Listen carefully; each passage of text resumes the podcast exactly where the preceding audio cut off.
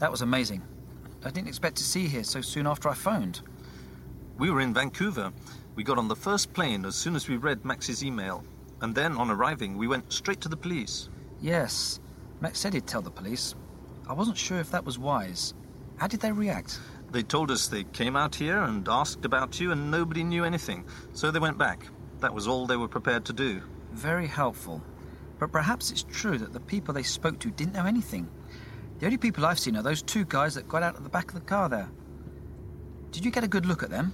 We didn't pay much attention. We were discussing our plan of action. Where did they keep you? Nearby? No, no. We drove for about half an hour to get to the health farm, but I, I was blindfolded, so we may have been going round in circles. And that was the first time you'd been to the health farm? It was the first time I'd set eyes on it. I thought they were taking me to see Foley, but they just got out of the car and left me. And when I looked round, you were there. I could hardly believe my eyes. To be honest with you, I'm amazed you found me this fast. Well, we've certainly been kept on our toes. Yes. We found out a lot about beautiful babes in the process, but there were times we thought we were getting no closer to you. So now all three of us know more about beautiful babes and they would like us to. What exactly did you find? We found out about a doctor by the name of Friedman. He works in London and was the consultant for a couple we visited in Canada, the Fensters. They went to him for advice about a rare genetic disorder. And he offered them an operation whereby they could improve the chances of their child physically and intellectually. Ah, Fenster. The name rings a bell, that's right. It was on the list of client names and addresses that I found in the Beautiful Babes branch in LA. I went there with a friend of mine from the police after Judy Frowning's death and managed to hunt around a bit while he asked them a few questions. When I checked the names on the list, it struck me as odd that they all had young children. Motherhood and modelling don't usually go together. Then, when I spoke to Michael Farrington in Dominica, he told me about the payments Judy had made to Beautiful Babes. I started checking the other names on the list. Several of them had made appointments with Jason Friedman in Harley Street. And since I knew of Friedman's work with Gruninger, my suspicions grew.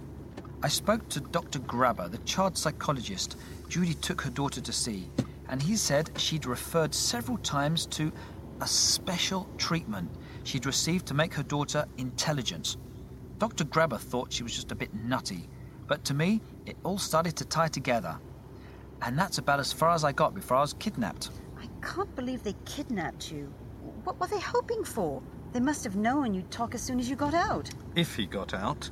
They're a very powerful company, with a lot at stake if this story gets out. If they're prepared to kidnap journalists, they'll obviously stop at nothing. God knows what would have happened to me if you hadn't rescued me. It doesn't bear thinking about. S- So, what else did you find out, Ben? Max said you actually spoke to Foley on his yacht. Yes, uh, he invited me to dinner. And a fabulous meal it was, too. But he's a slippery fish, and I wasn't able to get much out of him, except an admission that his ambition was to design the future. When I asked him what he meant by that, he suggested I fly to Sydney, where he could show me what he had in mind and prove to me that my suspicions were groundless. With our combined evidence, I should say we've got enough to get Scotland Yard interested. There are no doubt a lot more details to fill in, but from here on, it's a matter for the police to handle. We must move quickly, though, and carefully. They know they only have a limited amount of time to stop us. The first priority is to get a computer and write to Max. As soon as he knows I'm safe, he'll take the story to the police. Then I think we ought to get the first flight we can. There's a computer back at the hotel we're staying at. Tom, Yes? I've just had a thought. They were very careless, don't you think? First, they left the door to Ben's room open so he was able to get out and phone. Then they left the car door open, which allowed him to escape. Yes, that is very careless, isn't it? Uh, what are you suggesting? That it was deliberate? They may have allowed it to happen in order to tempt us into coming to get him. Have you been followed at any time? Not that we were ever aware of. And we're not being followed now. I've been keeping a very close eye in the mirror. But Gina's right. It was a bit too easy. That's a bit suspicious to me. No, I don't think they've been following us. We've been moving around so much they would have found it difficult. But if what you're saying is right, then they didn't need to follow us. All they had to do was wait until we arrived.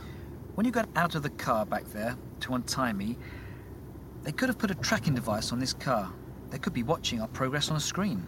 And they've got all three of us now, out in the open, together in one confined space. Okay, you've got me worried.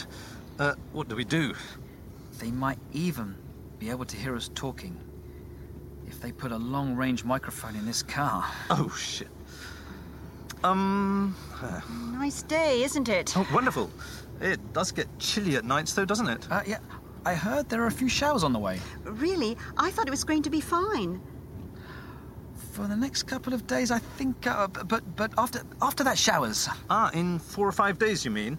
Is the forecast reliable that far ahead? Yeah, they say it's about seventy percent reliable over four days, but but I'm not sure what. Um... Tom, there's a car behind. Oh no, we're being followed. Uh, c- can't you go any faster? No!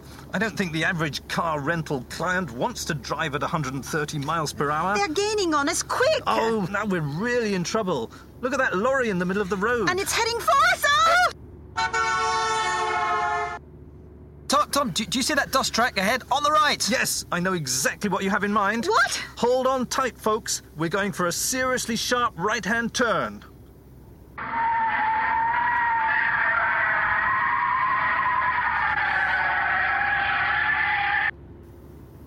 Damn, didn't make it. Are you okay? Yes. That's good, because it doesn't look like they're going to give up. Quick! We'll have to make a run for it. Over there, there's some trees we might be able to hide. Good thinking, Gina. Come on. Keep running. I think I can see a road ahead. Yes, if we can make it there, maybe we can hitch a lift. Oh, they're not letting up. Oh, I see a van coming. Let's try to stop. Help! Stop! please! Help, please! Please stop! Help!